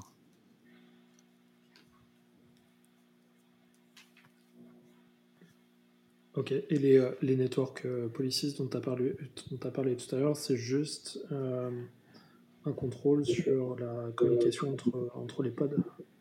Ouais, c'est ça. Entre les pods dans un cluster. En entre les pods dans un cluster ou vers l'extérieur. Tu peux aussi, donc c'est des règles de, filtrage, hein, toutes bêtes. tu peux aussi filtrer le trafic entrant depuis des adresses publiques données. Tu peux interdire la communication entre tous les pods de deux namespaces différents ou entre tel pod et tel pod. Enfin voilà, tu, tu fais à peu près ce que tu veux. Ça marche. Si je paume un cluster entier mais que j'ai une sauvegarde de mon etcd, j'arrive à m'en sortir ou pas? Alors très bonne question. Euh, on a dit donc qu'il y avait un mode euh, simple, monomaster, et un mode haute dispo multimaster. si vous voulez déployer un, cluster chez vous, euh, mon conseil c'est de partir sur le mode monomaster, qui est beaucoup plus simple à déployer euh, parce que du coup, on n'est pas sur un système euh, avec une base distribuée, du raft, du machin, du truc à gérer. Du coup, la question, c'est OK, qu'est-ce qui se passe si, mon master tombe? Donc, comme je le disais en introduction, si le master tombe, euh, c'est pas une catastrophe en soi dans la mesure où les workloads vont pas s'arrêter. Votre site web, il va continuer à tourner, votre ingress controller, il va continuer à tourner, le load balancer, il va continuer à tourner, le trafic, il va continuer à être géré, il n'y a pas de problème. Simplement, vous n'allez plus pouvoir modifier la conf et puis le self-healing ne fonctionne plus. Donc là, la surveillance du système ne fonctionne plus. Si, euh, si votre appli web crash, le, le pod ne sera pas relancé. Euh, comment on fait pour relancer un, nœud qui, aurait pris feu, un master qui aurait pris feu, donc on a tout perdu, euh, il n'y a plus rien, il n'y a aucun moyen de le relancer. Il faut réinstaller un master et on a deux choses à redescendre dedans la sauvegarde de la base ETC2, dans laquelle se trouve toute la conf du, cluster et de l'ensemble des déploiements que vous avez fait, et un répertoire euh, qui s'appelle, euh, qui est dans ETC Kubernetes PKI, qui est la, fameuse PKI dans laquelle se trouvent les, clés privées euh, des certificats utilisés pour la connexion du kubectl par exemple. donc en sauvegardant ces deux choses-là, vous pouvez relancer votre, votre master, réinstaller un master from scratch. Euh, en étant un peu entraîné avec un bon système de sauvegarde, c'est faisable en, moins d'un quart d'heure. Vécu? Vécu, ouais. Vécu euh, quand, quand, nos amis d'OVH ont décidé de faire brûler leur euh, data center ah. de Strasbourg. T'étais d'ailleurs donc en, monomaster. Ouais, moi de, en général, je fais plutôt du monomaster euh, parce que en fait là, c'est assez paradoxal, mais hum, pour des petits ou moyens clients, je trouve que la procédure de, recovery est plus simple et plus rapide que du multimaster. Le multimaster, déjà, ça, c'est un peu plus complexe à l'installation. Et en cas de crash, alors s'il n'y a qu'un nœud qui crash, euh, ça, va être invisible. Mais pour remonter déjà le nœud qui a crashé, c'est un peu plus compliqué. Et puis si on a un crash global euh, à réinstaller, pour le coup, c'est beaucoup plus long. Donc si on veut diminuer ou minimiser le, le, délai d'indisponibilité euh, sur des, déploiements de taille raisonnable, mon conseil, c'est de rester sur du monomaster. Ça peut paraître paradoxal, mais en tout cas, c'est mon expérience prouve que c'est plus facile de remonter du monomaster et plus rapide. Tu nous as dit le corps DNS, je peux le changer. Tu nous as dit le TCD, je peux éventuellement le changer. Tu nous as dit euh, je sais piloter euh, de l'AVM, du conteneur, euh, des équipements réseau avec un, un, CNI approprié, du storage avec un CSI, euh, je, peux piloter ce que je veux. Est-ce que VMware est mort? Est-ce que, est-ce que, ça peut est-ce que ça peut remplacer un, orchestrateur de, ce calibre-là Qu'est-ce qui, manquerait à Kubernetes pour arriver à faire ça? Alors, VMware pour et, moi. Et, attends, juste avant, est-ce que je déborde pas sur l'épisode de l'épisode numéro un Petit peu. Un, petit peu, mais je vais quand même répondre parce qu'il euh, y, a une dimension technique. Un peu de teasing du euh, La différence entre un VMware et un, plutôt un vSphere, si, si on parle de mmh. l'orchestrateur. Et, un Kubernetes, c'est que vSphere, il va piloter des VM dans lesquels tu vas avoir un, OS, des applications, etc., etc. Mais dans chaque VM, tu as un OS complet. Quand je dis que Kubernetes c'est piloter des conteneurs dans des VM, ça reste des conteneurs dans des VM. C'est-à-dire que dans la VM, on va pas avoir un OS complet. On va avoir euh, le, strict minimum pour lancer euh, l'équivalent d'un conteneur. Donc, euh, ça permet d'ajouter une dimension sécurité et isolation, multi-tenancy, etc., plus importante. mais ça ne, on, ne, lance pas des VM complètes avec Kubernetes, c'est pas fait pour ça. Kubernetes, son rôle, c'est de piloter des workloads. Le rôle de vSphere, c'est de piloter des VM à l'intérieur desquels tu vas déployer des, workloads. Mais Kubernetes, lui, il monitore des workloads. Il monitore le fait que tu peux te connecter à ton site web. Quand tu tapes sur telle adresse de ton site web, tu as telle réponse. Je ne l'ai pas dit, mais ça, c'est des choses qu'on peut spécifier dans le déploiement. On peut dire, euh, par défaut, en fait, il va surveiller que le truc tourne. Mais on peut lui dire, euh, bah, tiens, toutes les 30 secondes, tu te connectes à telle adresse et si tu n'obtiens pas cette réponse-là, tu, fais telle action. Tu relances le pod, euh, tu relances la base de données parce qu'en fait, euh, si, mon appli web répond ça, c'est qu'elle n'arrive plus à se connecter à la base. et donc tu relances le, stateful set de la base de données. Donc, une série de health checkers. de health checkers, exactement, qui, sont très sympas. donc Cube, il, se place à un autre niveau. Pour moi, c'est un orchestrateur d'applications vSphere, ça va plutôt être un orchestrateur de, VM et donc d'OS. Je sais pas si je suis clair. Ouais, ouais, ouais, parfaitement. Du coup, il remplace pas non plus euh, un, cloud provider qui, est capable de vous vendre de la VM. Euh, la bonne question à se poser, c'est moi en tant que client, euh, qu'est-ce qui est important? Que je puisse déployer des VM ou que je puisse déployer des applications?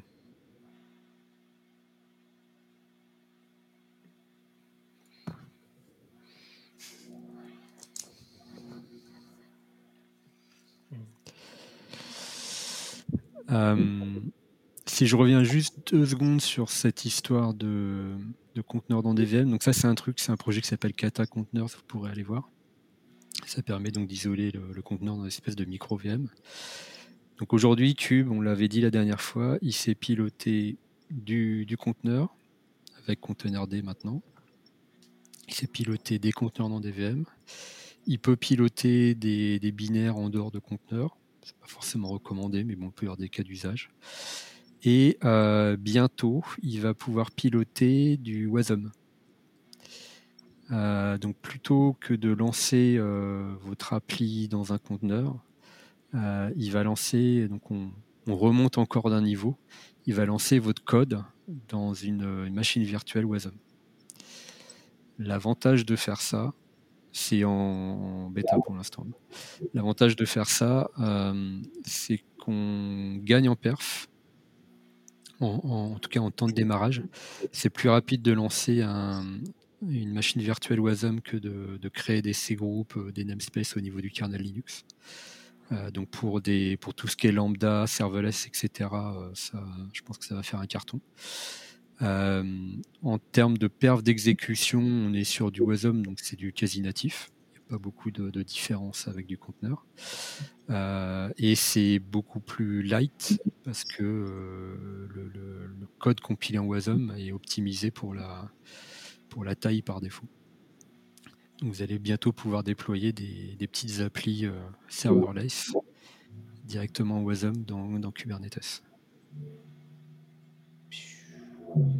Ça, ça va être plutôt cool.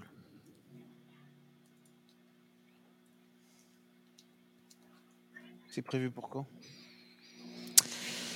Euh, tu, peux déjà, tu peux déjà le faire, tu peux déjà tester.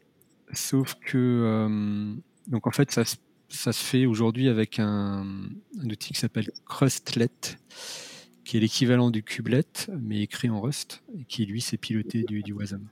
Donc en fait, sur votre node, au lieu de, de lancer un Kubelet, vous lancez euh, Crustlet, euh, vous l'enregistrez dans le, dans le cluster. il va avoir des, tags spécifiques et du coup l'orchestrateur va savoir qu'il peut lancer des, workloads de type WASM là-dessus. Pour l'instant, ce qu'il fait, c'est qu'en fait, il lance le WASM dans, un conteneur parce que l'interface au niveau de Cube n'est pas complètement finie. mais à terme, il lancera le, WASM directement bar metal.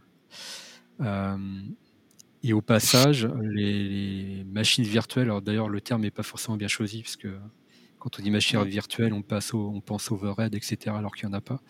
Mais la machine virtuelle euh, ou l'espèce d'environnement d'exécution WASM, euh, lui, il a potentiellement accès directement au CPU euh, et directement aux, fonctions sécurisées de certains CPU. donc on peut faire des trucs hyper sécurisé en WASM, bien plus que ce qu'on pourrait avoir avec des conteneurs euh, traditionnels. Vous pouvez aller voir le site de crustlet.dev, je crois. Euh, il y a une doc, euh, je crois qu'il y a un how-to pour expliquer comment le, déployer dans, Cube. On le mettra dans les, dans les liens. Ouais. C'est assez prometteur. Je pense que Wasm euh, va peut-être pas remplacer les conteneurs, mais pour un certain type de workload, euh, commencer à empiéter pas mal dessus.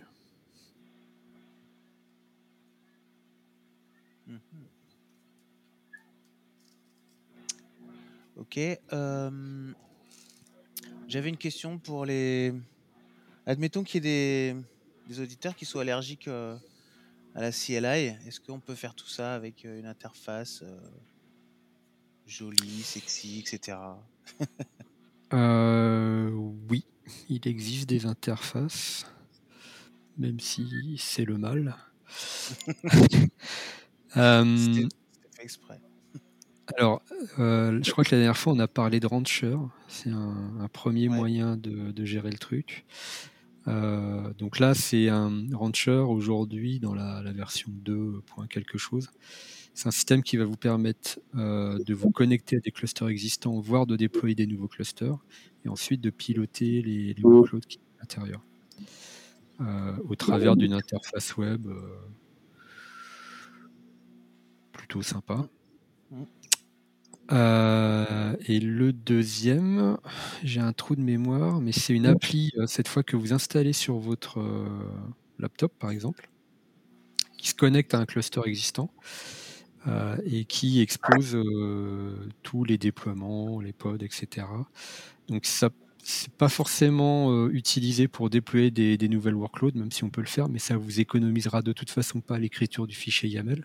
Mm. Par contre, ça donne une vision graphique de l'état du cluster, euh, ce que j'ai dans mes namespaces, euh, le taux de, charge de mes différents nœuds, etc. etc. Tu pensais à Consul peut-être, non? Non, j'ai perdu le nom. je l'utilise, je l'utilisais en tout cas.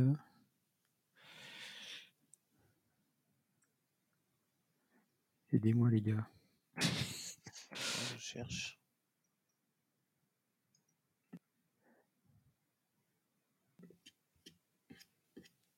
Tu me l'avais, tu me l'avais envoyé, mais je l'ai, euh, je l'ai zappé, je crois.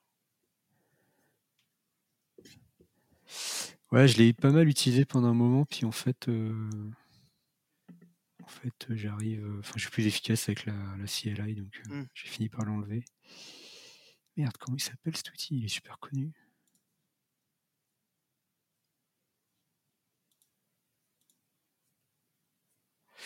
Pendant qu'on cherche, il y a un autre outil qui est hyper euh, sympa. Parce que la, config de, vos applis avec les, bonnes pratiques, etc., c'est un truc qui n'est pas forcément évident à faire du, premier coup. Du coup, il y a un petit outil qui s'appelle Popeye, euh, qui va se connecter au cluster, récupérer tous tous les déploiements euh, et, vous faire des recommandations par rapport aux bonnes pratiques. c'est euh, c'est assez sympa. Euh, c'est un outil en ligne de commande, mais il vous met des petits, des petits emojis en fonction de si c'est bien, pas bien, s'il y a un risque de sécurité, etc. etc. Et donc l'outil graphique, je l'ai retrouvé, il s'appelle Lens. L-E-N-S. C'est une appli Electron. Ça s'installe sur macOS, Windows, Linux. Lui, il passe par kubectl. enfin, il passe par l'API server et il va vous, vous permettre d'avoir une vue graphique assez sympa, assez jolie du truc. Si vous voulez épater votre manager ou un client, ça, ça le fait bien.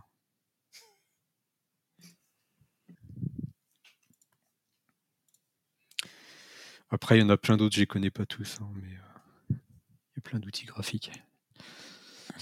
De toute façon, le, il y a une API hein, qui est très bien documentée, elle est gérée par l'API server. À partir de là, en fait, on peut développer des tonnes d'outils graphiques qui, qui, consomment cette API. C'est assez facile à faire.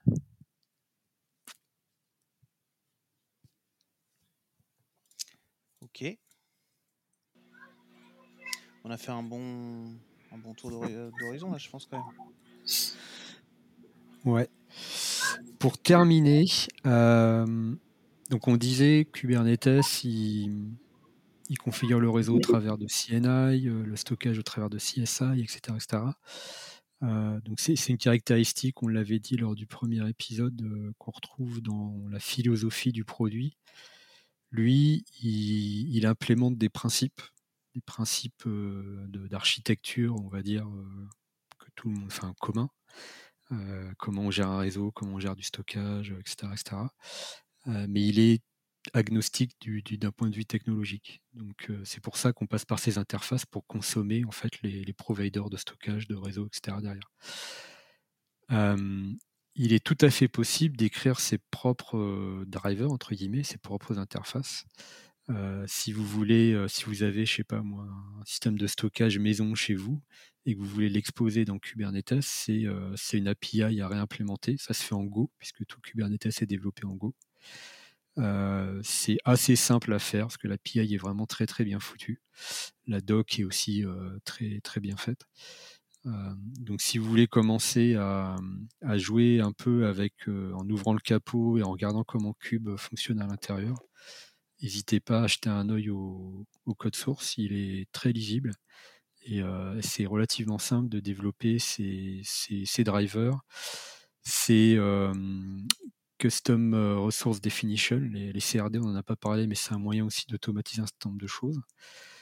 Euh, donc tous les mécanismes que j'indiquais tout à l'heure, autour des pods autoscaler par exemple, qui va chercher des métriques sur tel ou tel système externe. Ça, c'est des choses que vous pouvez implémenter vous-même.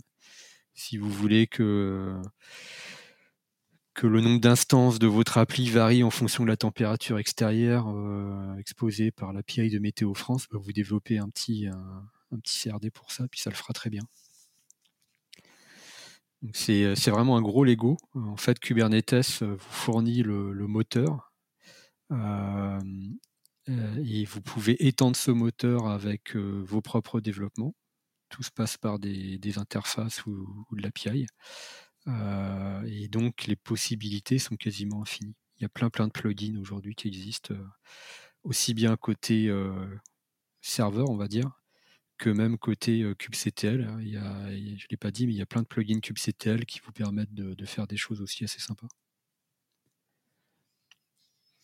Donc c'est un système très très extensible.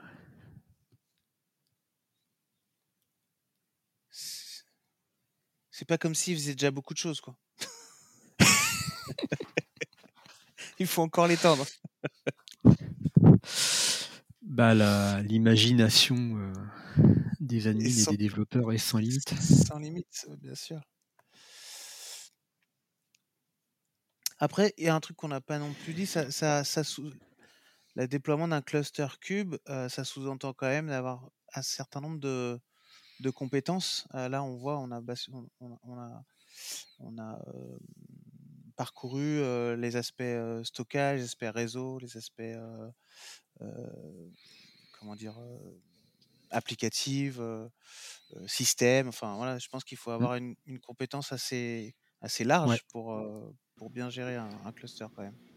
je pense que le, c'est un peu comme tous ces systèmes, des, des, systèmes qui ont euh, beaucoup de flexibilité, beaucoup d'options. Euh, il y en a eu des tas, des plus ou moins gros. Hein. Il y en a eu des tas dans, l'histoire de, l'informatique, des, systèmes de production surtout. La problématique, c'est pour moi, elle n'est pas tant dans le déploiement. Elle n'est pas, euh, bien sûr, le déploiement, ça prend, ça prend, ça prend du temps et il faut savoir bien le faire. Ça, c'est des compétences, c'est un fait. Pour moi, le problème, il vient, il vient à l'échelle et sur l'aspect opérationnel. Parce que, parce que dire, dire tout ce que Bastien vient de dire, c'est pour ça que j'en rigolais tout à l'heure. Euh, disons, Bastien le, le, le, décrit, c'est, euh, ça paraît facile et euh, ça paraît magique, c'est cool, j'ai tous ces trucs-là et Kubernetes, il fait tout ça pour moi, c'est génial. Et euh, du coup, pour effectivement pour quelqu'un de, qui est assez lointain qui écoute il dit ah bah, c'est cool, je vais pouvoir réduire mes mes coûts d'administration par euh, x par x, euh, je vais euh, je vais pouvoir diviser mes effectifs par temps, voilà ça va, être super cool.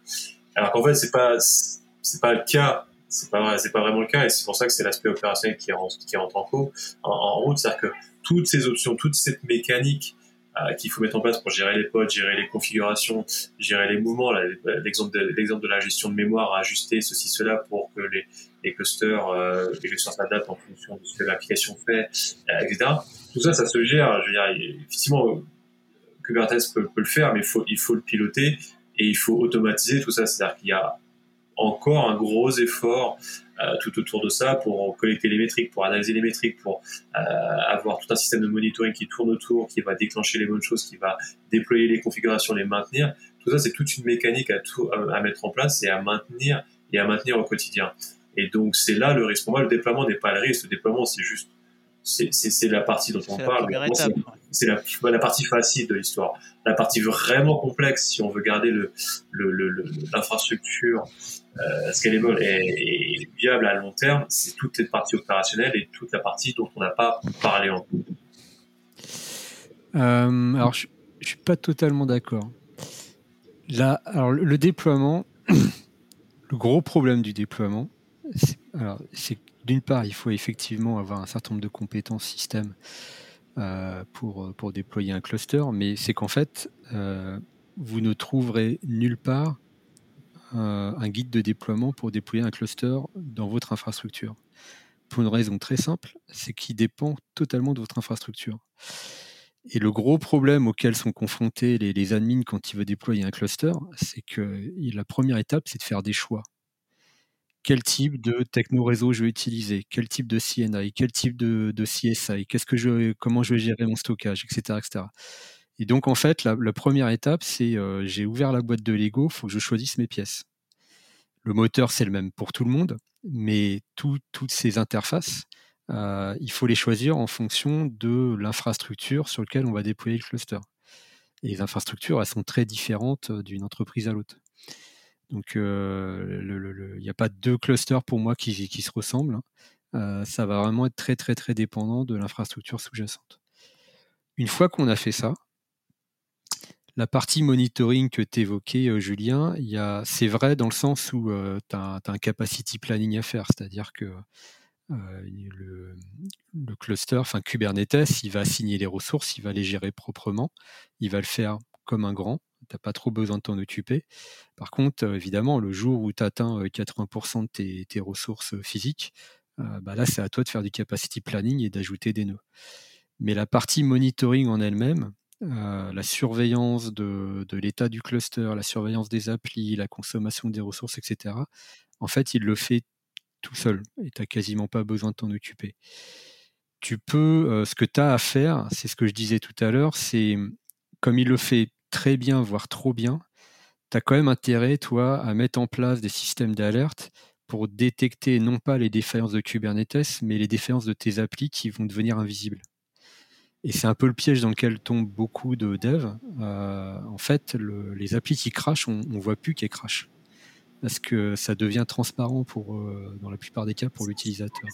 Mais c'est là, là, où, c'est là, là où je veux revenir, Bastien, c'est que tu, tu, dois raisonner de ce système-là à l'échelle. C'est sûr, sûr, que si on y raisonne euh, à l'échelle d'une application web euh, standard, on n'est pas à attendre à cette problématique-là. Effectivement, Kubernetes a ses mécanismes de monitoring et donc c'est un fait, mais tu n'as pas envie.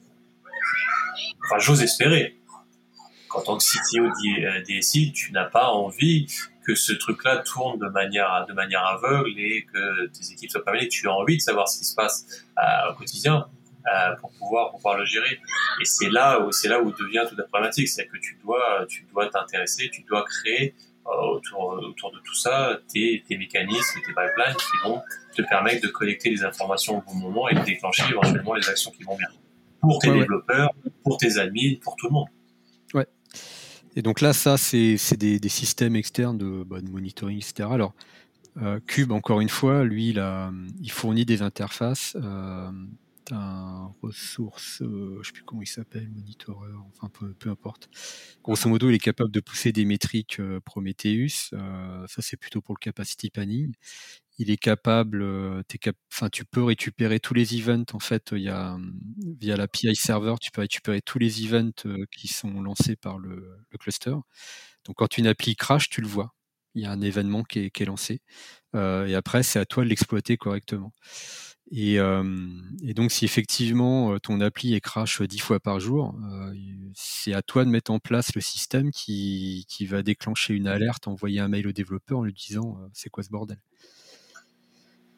Mais si tu fais pas ça, ça marchera au sens où euh, Cube, lui, va surveiller de toute façon que l'appli elle a craché, il va la relancer. Euh, mais si l'appli elle, elle est moisie, qu'il y a une fuite mémoire, euh, bah, elle va redémarrer et puis dix minutes plus tard, elle va recracher. Donc il va pas, c'est pas lui qui va aller corriger le code. Hein. donc c'est là où effectivement il faut mettre en place des systèmes un peu de, de surveillance externe, un peu plus intelligents. après la gestion à l'échelle, elle est surtout à ce niveau-là. Moi, je vois, je vois, que ces deux aspects-là à, surveiller le capacity planning, la gestion euh, des, événements euh, pour avoir un peu d'insight sur le comportement des applis. Euh, et puis à très très grande échelle, les, deux trucs dont on a parlé tout à l'heure, la base de TCD, le corps DNS. Mais à, très très grande échelle, de toute façon, en général, on n'utilise plus ces composants-là. Mais sinon, sur le sur le, la maintenance quotidienne du cluster. Encore une fois, je partage ma, modeste expérience.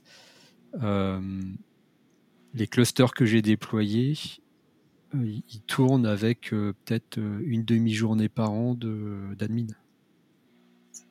Je vais prendre un exemple différent de, système. Je vais prendre plutôt un exemple côté réseau pour illustrer les promesses intéressant de, de tous ces systèmes-là, mais qui de, tout ce qu'il faut faire attention à côté.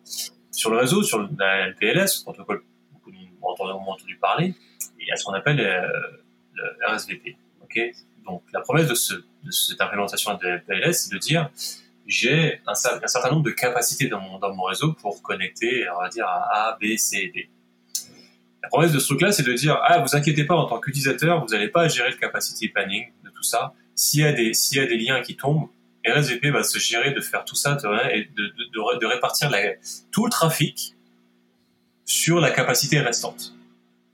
Il va se débrouiller, le truc il va reconverger, il va recalculer les chemins et vous avez rien à faire. Vous avez juste à implémenter le protocole RSVP sur l'ensemble de vos routeurs et bah, par rapport à la capacité qui, qui a, il va s'acharger de distribuer ça tout seul comme un grand. C'est génial. Ça, ça, ressemble un peu à ce qu'on dit de Kubernetes. J'ai des hmm. ressources, je vais gérer, je vais monter comme ça. Sauf que, donc comme ça, on dit, bah, c'est bon, il monitore, les liens tombent, il fait tout ça tout seul, moi c'est bon, je suis un admin, je, je peux attendre.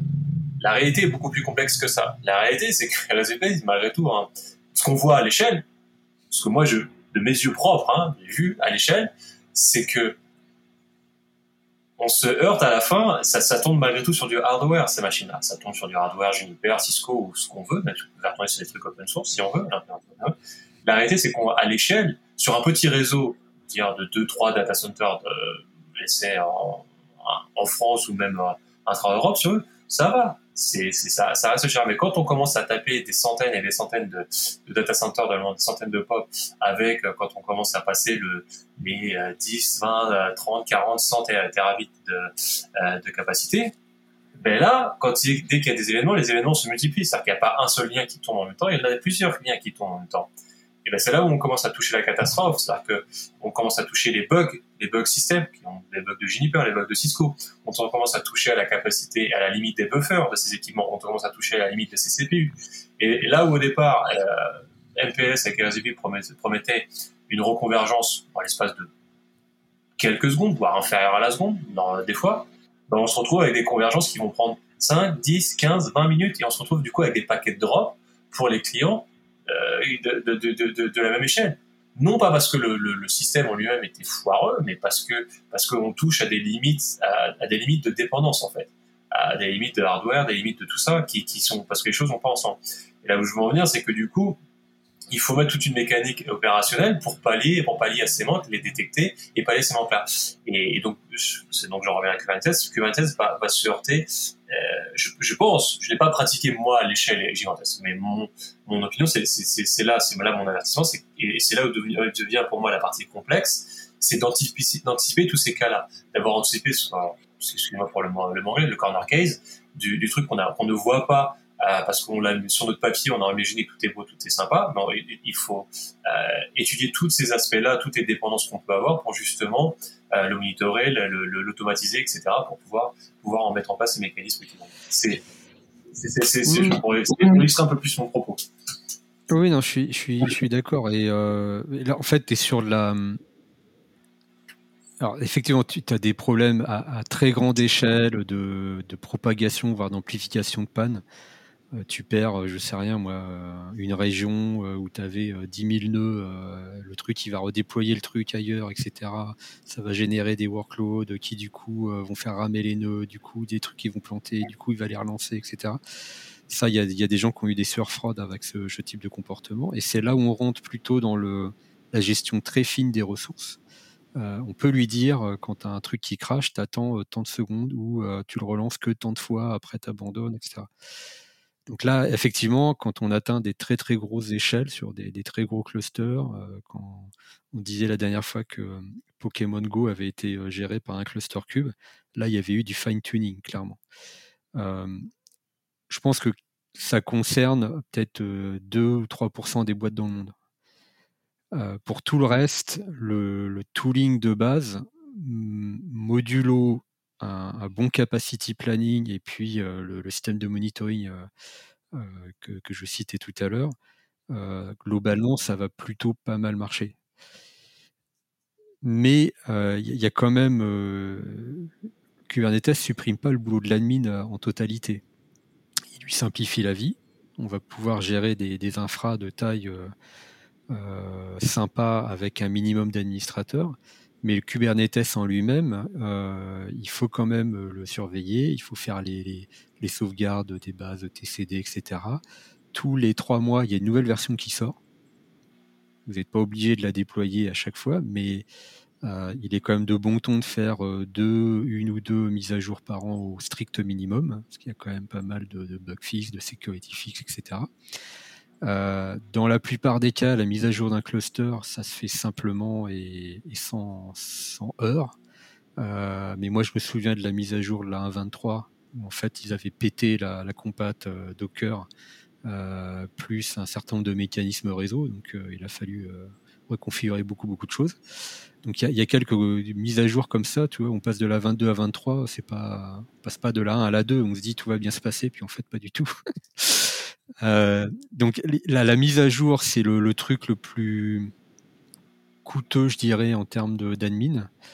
Euh, et c'est là où on peut avoir besoin d'un cluster de test pour valider que tout se passe bien. Mais moyennant ça, et à condition de, les gérer, de les suivre régulièrement pour pas avoir euh, diversion de retard à rattraper, dans l'ensemble, la promesse qui est de dire on va diviser le boulot d'admin par, par 10, par 100, je trouve qu'elle est plutôt tenue. Et heureusement, à la limite, euh, sinon on ne s'embêterait pas à déployer des systèmes comme ça. Mais euh, par rapport à ce que, toi et moi, on a pu connaître euh, dans des anciennes vies en termes d'admin, si on avait eu ce type d'outil-là à l'époque, mais putain, ça aurait été... on aurait été bien peinard, quoi. Ouais, ouais.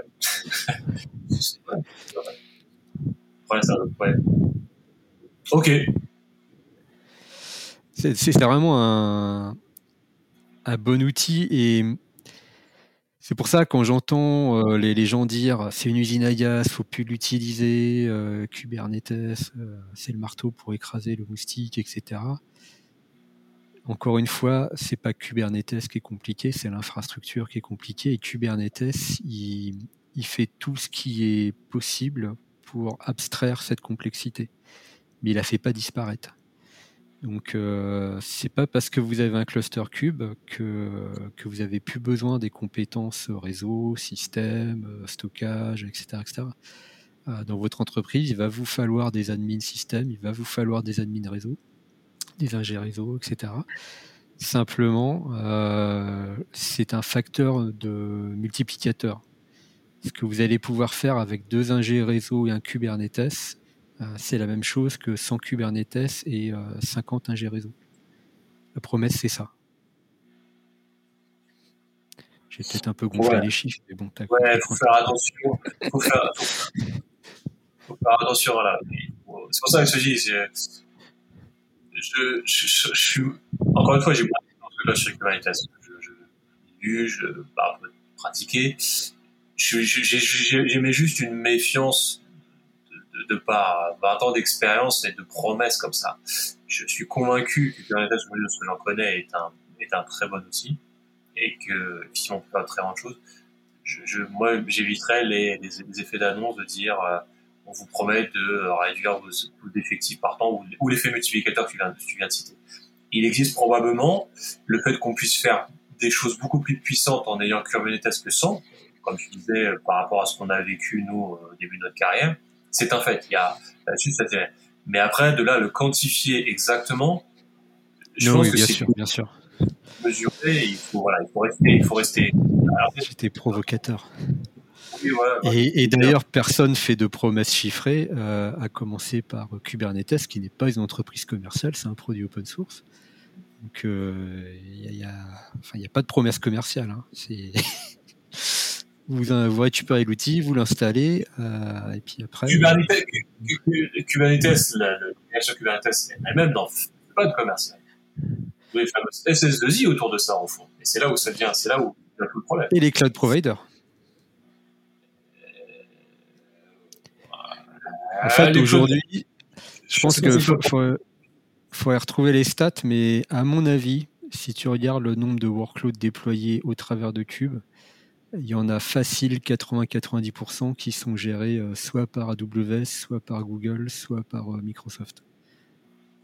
Ouais, mais dans ce cas, ce que, met, ce que mettent ces gens-là en avant, c'est le Kubernetes, l'offre cloud. Si après, ces gens-là disent, bah, nous, si vous voulez du Kubernetes, on peut vous faire du Kubernetes.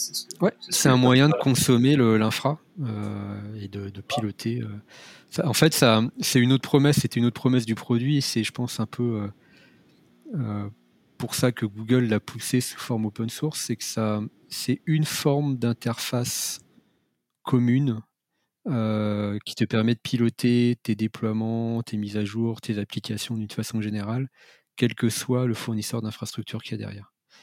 Que je consomme du, EKS chez AWS, du GKE chez euh, Google ou euh, du Kubernetes Manager chez OVH, mes fichiers de config ils vont être exactement pareils. Ce qui va changer, c'est mon CSI, c'est mon CNI, c'est peut-être quelques petites particularités au niveau du stockage, mais globalement, l'interface, est identique. Quelque part, ça, hum, la, promesse multi-cloud dont on entend parler depuis des années et des années, c'est la première fois pour moi qu'elle est un peu, à peu près respectée.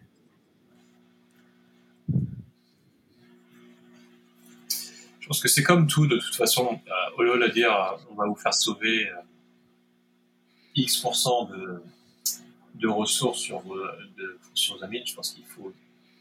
La recette, c'est comme toujours, c'est-à-dire, avec ça, qu'est-ce que je vais pouvoir générer comme business pour une entreprise? Qu'est-ce que, quel, quel nouveau service je vais pouvoir construire? Qu'est-ce que ça va me permettre de faire que je ne peux pas faire aujourd'hui, éventuellement? Et à quel coût?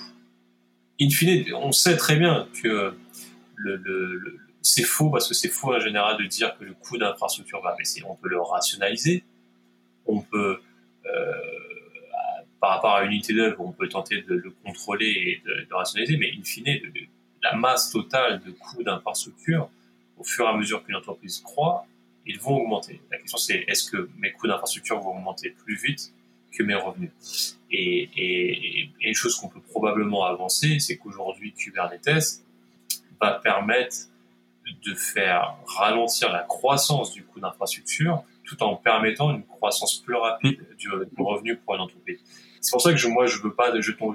ce, statement qui est faux, en fait, on a très souvent voulu l'utiliser en disant on va diminuer vos coûts. Non, on va pas les diminuer. On va juste leur permettre de, croître, de croître moins vite. On va les optimiser. on va les optimiser et dans le même temps vous permettre de faire croître votre business plus rapidement. Pour une entreprise qui, qui se retrouve là-dessus. Moi, je le tournerai comme ça plutôt que. Ouais, je suis d'accord.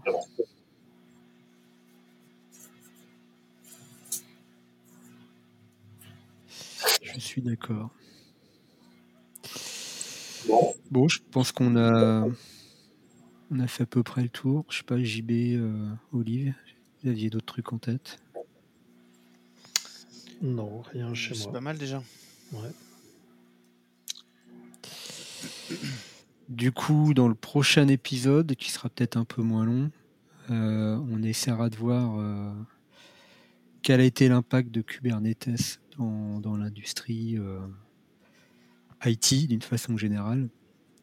comment il se positionne par rapport aux alternatives. JB t'a cité VMware, on a un petit peu répondu, mais on peut aussi s'interroger par rapport à, des API plus propriétaires de cloud providers. Euh, ou des boîtes qui se sont un peu plus spécialisées sur le déploiement applicatif type Heroku, etc. Euh, donc voilà, on essaiera de jeter un œil un peu sur un angle un peu plus euh, positionnement marché. Voilà. Super. Très bien. Merci. Eh bien, merci à tous. Ouais, et à très bientôt. Merci. À très bientôt. au revoir. Salut. À l'année prochaine. Ouais.